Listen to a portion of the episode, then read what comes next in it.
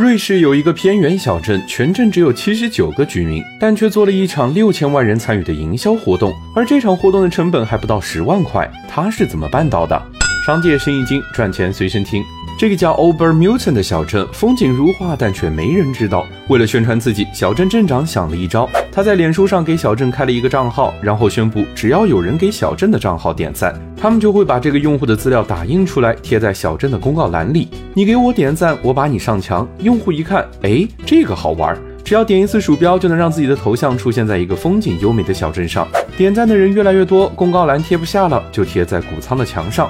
不仅粉丝蹭蹭涨，还吸引了二十几个国家的媒体报道。原本没人知道的小镇，因为这么一个小活动，被全球六千万人了解。最后一算成本，这次活动大概花了七万人民币，但带来了接近两个亿的营销效果。好的活动不是靠文案图片，而是用户参与。